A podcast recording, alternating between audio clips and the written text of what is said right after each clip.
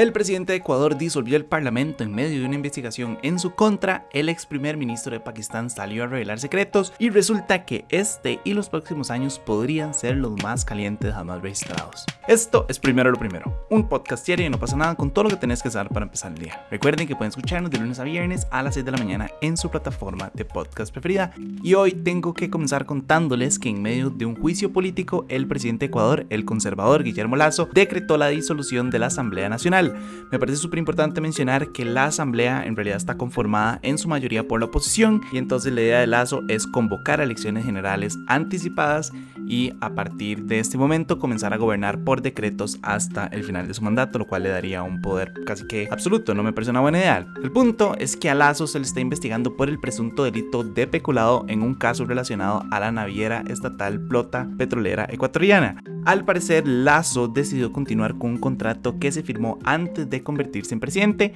a pesar de que ya existía una gran cantidad de informes que decían que este contrato pues tenía un efecto negativo en el Estado, y a pesar de que le pidieron que no lo firmara, pues él tomó la decisión de igual mantenerlo, y bueno, ahí es donde viene todo el caso. De hecho, a inicios de esta semana, si no me equivoco, Lazo compareció ante la Asamblea donde aseguró su, y quiero citar, total, evidente e incuestionable inocencia. Y a todas estas, y a ver, a este juicio político hay que también sumarle la creciente crisis que está viviendo Ecuador con un aumento bastante importante en la violencia ligada al narcotráfico, muy similar a lo que pasa en Costa Rica, y al descontento por el costo de la vida, también sumamente similar a lo que está pasando con Costa Rica. Y es por eso que él tomó la decisión entonces de utilizar una figura legal que se llama muerte cruzada. Honestamente no, no entiendo bien cómo funciona porque obviamente no soy un experto en política ni en leyes de Ecuador, ¿verdad? Pero a lo que tengo entendido, este, esta figura lo que le permite es disolver el Parlamento sin esperar el debate que tiene que llevarse a cabo dentro de la Asamblea, donde obviamente lo más probable es que se iba a votar una moción de censura para eliminarlo del presidente. Entonces lo que hizo fue como esta Asamblea me quiere votar, es la oposición, lo que voy a hacer es sacarlos a ellos primero y así pues me aseguro un poco de tiempo, llamo a elecciones, le digo al pueblo que no, que es la decisión correcta, que es para que ellos puedan mantener el poder y tomar la decisión. Y bueno, durante ese tiempo gobierna a través de emociones, lo que lo convierte, como ya les dije, en básicamente el poder único del, del país. Y a todas estas hay que sumarle que ya la policía y el ejército salieron a respaldar la decisión de Lazo, asegurando que está fundamentada legalmente y que no se va a aceptar ningún intento de alterar el orden constitucional. Y no sé, creo que es preocupante esta fórmula, ¿verdad? Ya lo vimos en, en, Perú con Pedro Castillo, nada más una persona a la que la están investigando. Obviamente tiene a toda una oposición en su contra, una posición que tiene el poder de destituirlo y entonces la decisión que toma es la vía más fácil y es nada más destituirlos, imponer o bueno, intentar imponer un, una asamblea o un parlamento que esté a su favor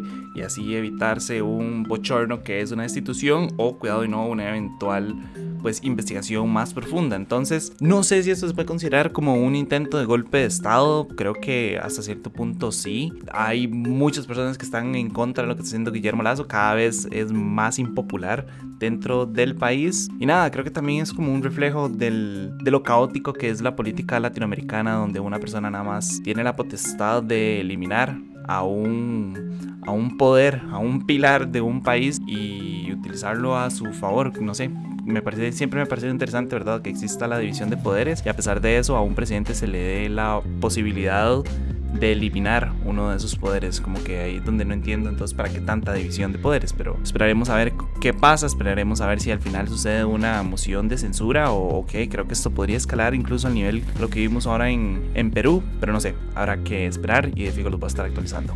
En temas similares, el ex primer ministro de Pakistán, Imran Khan, denunció que la policía está amenazando con arrestarlo en medio de una ola de más de 7.000 arrestos contra sus seguidores. Khan también ha denunciado que diversas mujeres líderes de la oposición han sido torturadas durante su detención, incluso dijo que tiene videos en los que quedan en evidencia las pésimas condiciones en las que meten a sus seguidores en las cárceles. Acá quiero ser muy claro, antes de grabar este podcast, pues Khan subió un video a sus redes en el que supuestamente se ve a la policía rodeando su casa, entonces es muy probable que para el momento en el que salga este podcast ya lo hayan arrestado. También me parece importantísimo resaltar que la justicia había presentado una orden que prohibía que lo arrestaran hasta el 31 de mayo. Por cualquier caso presentado en su contra después del 9 de mayo, día en el que lo arrestaron por un caso de corrupción. Entonces después del 9 de mayo hasta el 31 de mayo no lo podían arrestar, pero todo apunta a que esta orden pues no se está cumpliendo y que pues probablemente lo vayan a arrestar. De hecho, desde la semana pasada, el gobierno de Pakistán acusó al partido de Khan de proteger entre 30 y 40 terroristas en un lugar conocido como el Parque Saman, que hasta donde tengo entendido es donde vive el ex primer ministro. Honestamente no sé si será cierto o no las acusaciones en, en su contra sobre si realmente esconde terroristas o no. Honestamente no sé si será una táctica del gobierno para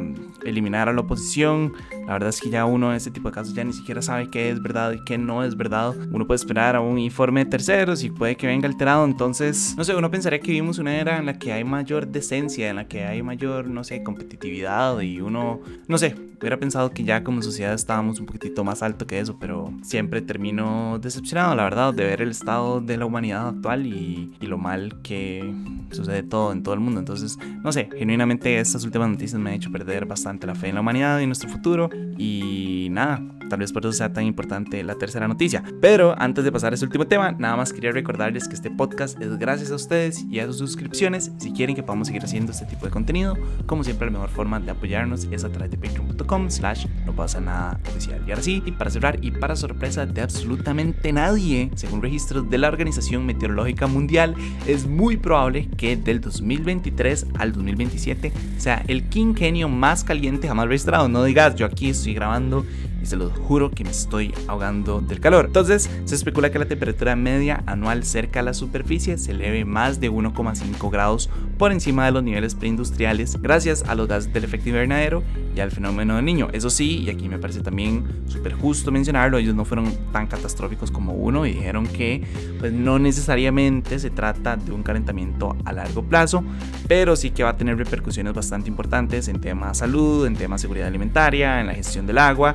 y en general, pues obviamente en el medio ambiente. Em, acá lo que ellos decían es que obviamente el, el Acuerdo de París establecía que no se puede subir más de 2 grados y que en el mejor de los casos intentáramos de que no subiera 1,5 grados, entonces que estamos dentro de la media, pero que eso no quita que vayan a ser los, pues, los años más calientes que se hayan registrado. Y no digas, o sea, no sé ustedes, no sé dónde ustedes vivirán, pero Cartago se supone que es frío y como, al menos como que hay una temperatura tuanis y el calor que está haciendo aquí es insoportable. Y con todas las personas que he hablado me han dicho, no sé, a la abuela es caliente, bueno, a la abuela siempre ha sido caliente, que Heredia está asquerosamente caliente también, Punta Arenas, Guanacaste, entonces obviamente es un fenómeno, me da mucha risa que el Instituto Meteorológico saliera a decir como, no, es que es lo normal, estas son las temperaturas normales. Y de verdad, todas las personas con las que yo he hablado me han dicho, mano, recordaba un verano tan caliente como el que estamos pasando en este momento, o transición a invierno, porque es rarísimo, como que hace demasiado calor toda la mañana y después de la noche empieza a llover. No sé, en mi casa hace poco hubo una tormenta en la noche y me levanté y estaba lloviendo y dije, como,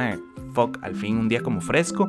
Me monté en el suéter, me subí al carro y 500 metros después me estaba ahogando del calor porque era demasiado el sol. Y no sé, probablemente estamos viendo como la peor era medioambiental y climática del mundo. Es una porquería, no sé, yo personalmente con el calor no me llevo muy bien y bueno, pareciera que por los próximos años voy a sufrir bastante. Pero no sé, ustedes me dirán si sienten que está muy caliente o no.